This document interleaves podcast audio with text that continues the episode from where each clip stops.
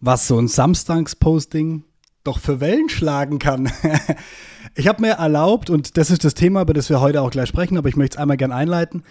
Ich habe mir erlaubt, am Samstag ein Posting abzusetzen, wo ich relativ reißerisch und sehr polarisierend geschrieben habe, Geschäftsführer, raus aus dem Vertrieb.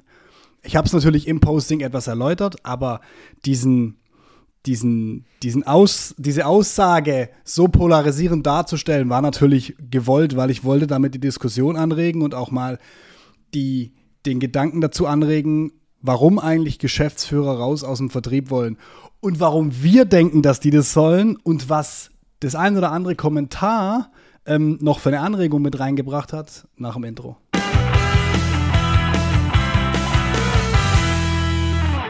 Geschäftsführer raus aus dem Vertrieb ist ja auch rein in den Vertrieb. rein in den Vertrieb, raus aus dem Vertrieb. Die haben da nichts verloren. Ähm, aber man muss es unterscheiden. Also raus aus dem Vertrieb heißt nicht, sie dürfen mit Vertrieb nichts mehr zu tun haben. Was wir damit sagen wollen im Kern, und da gehen wir jetzt gleich ein bisschen drauf rein, ist, sie haben im operativen Tagesgeschäft nichts mehr zu suchen. Also ja. Man muss unterscheiden, und das werden wir gleich alles, alles äh, perspektivisch beleuchten. Man muss natürlich unterscheiden, Unternehmensgröße, auch Produkte, wie ist der Laden strukturiert, aber vom Grundsatz her ähm, war ich nicht so verkehrt. ja, ja. Also du mit deinem Polarisieren raus aus dem Vertrieb. Ähm, natürlich ist es zu undifferenziert. Absolut. Ähm, als Geschäftsführer hast du die Gesamtverantwortung fürs Unternehmen. Und das fängt damit an, dass der Trichter vorne voll wird, wie wir immer so schön sagen, ja. dass Aufträge auch reinkommen. Ja. Also du hast dafür zu sorgen, dass dein Unternehmen Markterfolg generiert. Das ist ja vollkommen klar. Ja. Und als als Hauptjob eines Geschäftsführers, eines Vorstands, nennst wie es willst, ist die Aufgabe, das Unternehmen so aufzubauen und zu strukturieren und auch die Strategie dafür zu entwickeln, dass es in die richtige Richtung läuft. So, von dem her kannst du dich aus dem Vertriebsgedanken nicht rausziehen. Und es kamen auch mehrere, äh, äh, mehrere Hinweise so nach dem Motto, äh, wenn der Geschäftsführer seinen Laden schon nicht mit Macht nach außen vertritt, wer soll es denn sonst tun? davon sprechen wir nicht. Genau. Das erwarte ich von einem Geschäftsführer, dass ja. der dahinter steht, ja? ja? Dass der sagt, guck mal, was wir machen und schau mal. Na Attacke. Klar, Noch dazu, wenn es vielleicht eine Geschäftsführung gibt, die mit mehr Personen besetzt ist. Wir, ich habe ein ganz, ganz, also ich, wir haben es hier hingelegt, dass wir so ein bisschen draufspiegeln können und ein Kommentar war so ein bisschen in die Richtung, naja, der Geschäftsführer hat ja per se die größte Glaubwürdigkeit, weil er hat das Unternehmen vielleicht mal gegründet oder er, er, er da kam die, die, die Parallele zu HIP, ne, hier der Babynahrunghersteller so, ich stehe dafür mit meinem Namen. Und dann kam auch so, ja, ne, wenn man das Beispiel nutzt, na klar hat er die größte Glaubwürdigkeit und na klar soll der sein Gesicht in die Kamera halten, weil er, und das sagt er auch so schön mit seinem Namen dafür steht, aber der sitzt doch nicht am Telefon. Also weißt du, der, der sitzt doch nicht am Telefon, der beantwortet doch nicht die Mails. Na klar, vielleicht der HIP ist jetzt auch ein großes Beispiel, weil da wird es ein paar andere geben, die die Strategie nach unten erledigen. Aber von, vom Sinn her, wenn wir zum Beispiel in der Vertriebsmaschine mit, mit unseren Kunden agieren, dann geht es ja auch darum, dass wir mit denen gemeinsam einen Weg, eine Strategie entwickeln, wie sie natürlich aktuell noch aus dem operativen Vertrieb auch langsam raus können, um eben die Kappe auch frei zu haben. Jetzt kommt der schöne Satz, am Unternehmen zu arbeiten und nicht im Unternehmen zu arbeiten. Eine große Quizfrage bei dem Spiel ist immer, was würde denn passieren, wenn du morgen als Geschäftsführer ausfällst? Natürlich bist du als Geschäftsführer das Gesicht nach außen, vollkommen mhm. klar. Mhm. Ähm, das heißt auch, Du vertrittst das Unternehmen auch durch deine Person. Du bist natürlich bei den großen Deals mit dabei. Ist ja vollkommen ja. klar. Das heißt nicht, dass du mit dem Vertrieb und mit dem Abschluss von Verträgen nichts mehr zu tun hast. Ja. Auf, mit was es nichts zu tun haben sollte, das waren deine Punkte, die du gerade schon gebracht hast. Operatives Tagesgeschäft und permanente Ad-Hoc-Feuerwehraktionen. Was machen wir jetzt? Geschwind uns fällen Aufträge hier. Ja. Wir müssen die Maschine für den Juli noch voll kriegen. Mhm. Um Himmels Willen, die Sommerferien rum, sind rum. Was machen wir denn jetzt? Ja.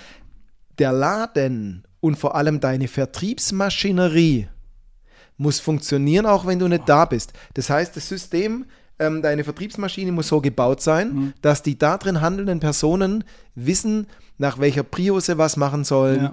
wie ich vorgehe, um Markterfolg zu generieren, was mache ich, wenn ich vom einen mehr brauche oder vom anderen mehr brauche. ähm, dann kannst du auch weiterhin steuern, kannst das Ding zum Wachsen bringen und das Kartenhaus fällt nicht sofort zusammen, wenn du morgen, aus welchem Grund auch immer, gönnen wir dir mal geschlossen wegen Reichtum und du sitzt auf der Insel. Äh, vielleicht hast du einen Unfall. Mhm. Vielleicht willst du auch einfach nimmer. Vielleicht mhm. kannst auch einfach nimmer. Keine mhm. Ahnung. So, jetzt hast du eine Verantwortung dir gegenüber, deinem Unternehmen, deinen Mitarbeitern gegenüber. Ja, ja. Und jetzt mal ganz, ganz, ganz egoistisch gesprochen. Wenn dein Laden dann nicht mehr weiterlaufen würde, weil du gerade nicht mehr kurzfristig irgendwelche Feuerwehraktionen machen kannst und noch den Spätzl XY an, anrufen könntest, ja. ist dein Unternehmen nichts wert. Weil es funktioniert dann immer in der Sekunde, wo du raus bist. Du könntest es nie verkaufen. Äh, vielleicht willst du es auch gar nicht. Ja. Vielleicht willst du es aber doch irgendwann mal, weil du sagst, jetzt mache ich nicht mehr weiter und sei es aus Altersgründen.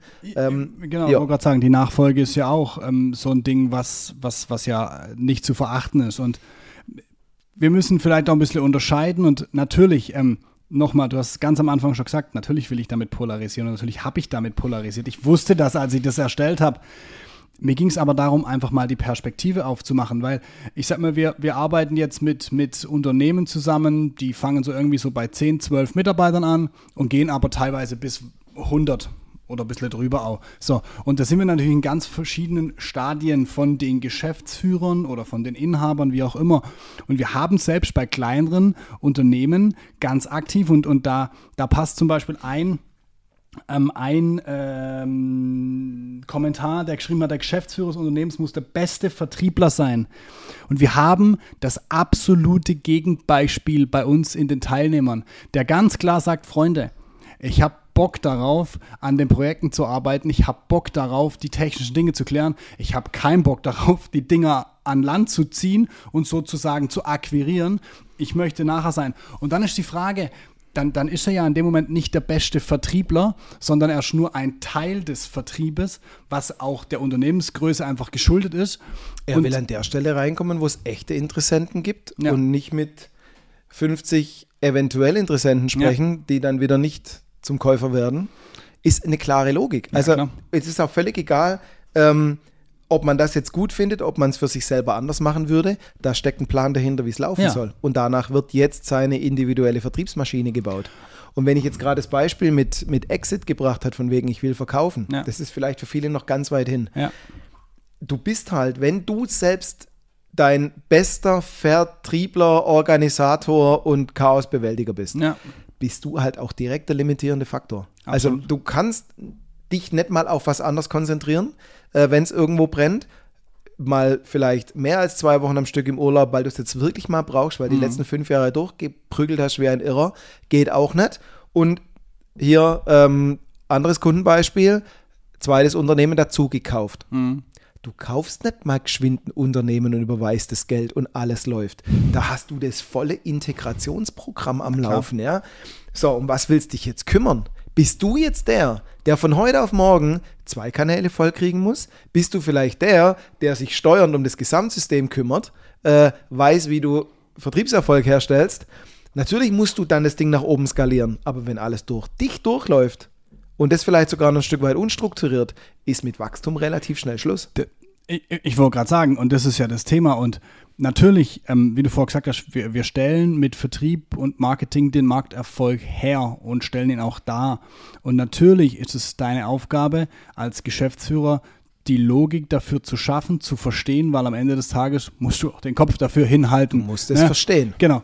Aber du musst es nicht aktiv betreiben und es, es limitiert dich. Und ich bin voll bei dir, es limitiert dich in allem, was du gerade gesagt hast. Und das sehen viele aber nicht. Also, ne, auch diese diese, diese Struktur zu schaffen, zu sagen, naja, ich setze mir vielleicht mal einen dazu, dann setze ich mir vielleicht mal einen zweiten dazu.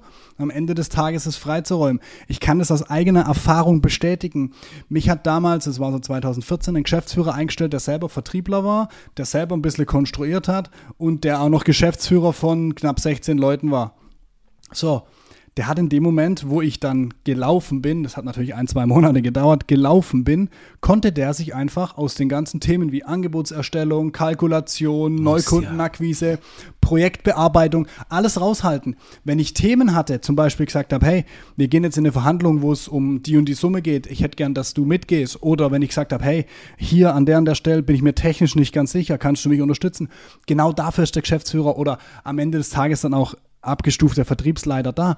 Aber in dem Moment, und, und, um, und um das ging es mir auch in dem Post, in dem Moment ist der Geschäftsführer aus dem Vertrieb raus, weil er sich neben nicht den ganzen Tag darüber Kopf machen muss, wer ist der nächste Kunde, wie kriege ich den, was muss ich denn, was muss ich denn heute dafür tun, dass wir wieder ein neues Projekt kriegen, äh, ähm, bis wann muss ich das Angebot erstellt haben, ähm, die Kalkulation mit dem Angebot ist die eigentlich fertig.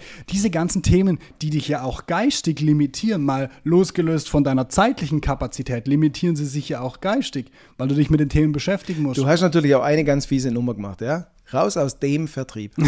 Was ist denn jetzt Vertrieb? Ja, natürlich. Der Vertrieb und der Vertriebler. Ja, das ist halt ah. so sehr, sehr breit natürlich. und wir kommen immer stark über die Rollen. Ja. Ähm, er ist nicht der Jäger, der jedem Interessent hinterhergeht. Er ist auch nicht der Oberangebotsersteller. Ja. Der wird vielleicht mal über die Millionenkalkulationen drüber schauen, dass da kein Blödsinn passiert. Schon allein aus Risikosicht fürs Unternehmen.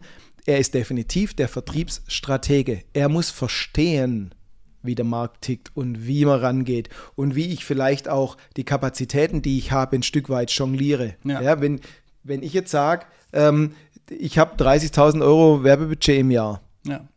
und gebe das aus, sollte ich schon ein Gefühl dafür haben, welche Alternativen habe ich denn, um das auszugeben und wie bewerte ich das, was da zurückkommt. Ja. Weil bloß 30.000 Euro einer Werbeagentur auf den Tisch zu legen und dann zu sagen, wir haben jetzt Werbung geschalten, und jetzt vielleicht sogar noch ein bisschen digital. Ja. Das ist ja noch nicht der Schritt dahin, um bewerten zu können, ja, das passt oder nicht. Ja. Also von dem her, aus der Vertriebsstrategie kommst du nicht raus. Das ist der oberste Job der Geschäftsführung, die mhm. Strategie mhm. des Unternehmens zu bestimmen ja. und das Unternehmen darauf auszurichten. Und dann gibt es im Vertrieb einfach noch sehr, sehr viele weitere Funktionen. Und damit sollte der Geschäftsführer nichts am Hut haben, weil er führt das Geschäft. Absolut. Und ist nicht Oberjäger. Ja, ich, ich fand einen Kommentar noch ganz spannend, das würde ich gerne noch mit reinbringen. Der hat nämlich dann äh, geschrieben, ich glaube, ich habe es gar nicht kopiert, aber es ist mir gerade eingefallen. Der hat auch gesagt, naja, doch, ich habe es hier sogar, ähm, dass es eben genau grundsätzlich auch auf die Unternehmensgröße angeht, weil man sich nämlich einen, wie hat er geschrieben, dezidierten Vertrieb auch erstmal leisten können muss. Ja. Ja, in Teilen gebe ich recht. In Teilen sage ich aber auch, man muss nicht eine bestimmte Größe erreicht haben, um diese Strukturen zu schaffen, sondern man kann auch als kleines Unternehmen, wenn der Geschäftsführer noch der Hauptvertriebler ist, weil es halt einfach so gewachsen ist, kann man Strukturen schaffen, um das peu à peu abzubauen. Geschäftsführer raus aus dem Vertrieb heißt auch nicht, ich mache heute den Switch, ich stelle dich ein, du bist jetzt mein Vertriebler und ich bin komplett raus. Das würde sowas von in die Hose gehen, sondern man, man baut das System auf, zieht sich Schritt für Schritt zurück und übergibt das Feld einem Team, einem Verantwortlichen, wie auch immer. Und das ist eigentlich so die Kernaussage, die ich damit treffen wollte. Natürlich ist du als Geschäftsführer, und das möchte ich hier nochmal ganz abschließend sagen, natürlich bist du immer, immer dein komplettes Geschäftsführerleben mit Vertrieb verbandelt, weil du bist die oberste Instanz in deinem Unternehmen, du bist die absolute, das Gesicht nach außen, ne? Es, das kannst du nicht weggeben. Das heißt aber nicht, so wie du gerade gesagt hast, dass du dich täglich im Doing damit beschäftigen musst. Und da wollen wir hinkommen. Deswegen habe ich das so ganz polarisierend geschrieben. Geschäftsführer raus aus dem Vertrieb ist ein Prozess und ist eigentlich, wenn man so mal mit den ganzen Geschäftsführern spricht, eigentlich ein ganz geheimes Ziel von nahezu jedem Geschäftsführer da draußen, dass sie sagen, ja, eigentlich soll das Ding ohne mich laufen. Ja. Das ist die Kernaussage dazu. Absolut. Jetzt kannst du dir überlegen, ob du gerne dagegen boxst, dann freue ich mich über jede Nachricht und ich freue mich über jede Diskussion dazu. Oder ob du Bock hast, das Hundsystem aufzubauen, weil dann guck mal auf www.vertriebsmaschine.com, hör dir gerne die restlichen Folgen an, weil da sprechen wir über diese ganzen Themen ganz, ganz fokussiert und ähm, liefern auch die Ansätze dazu, genau sich das System aufzubauen. Wie war das mit der Bewertung? Gut. Ja, genau. Macht's gut. Ciao, ciao. Ciao.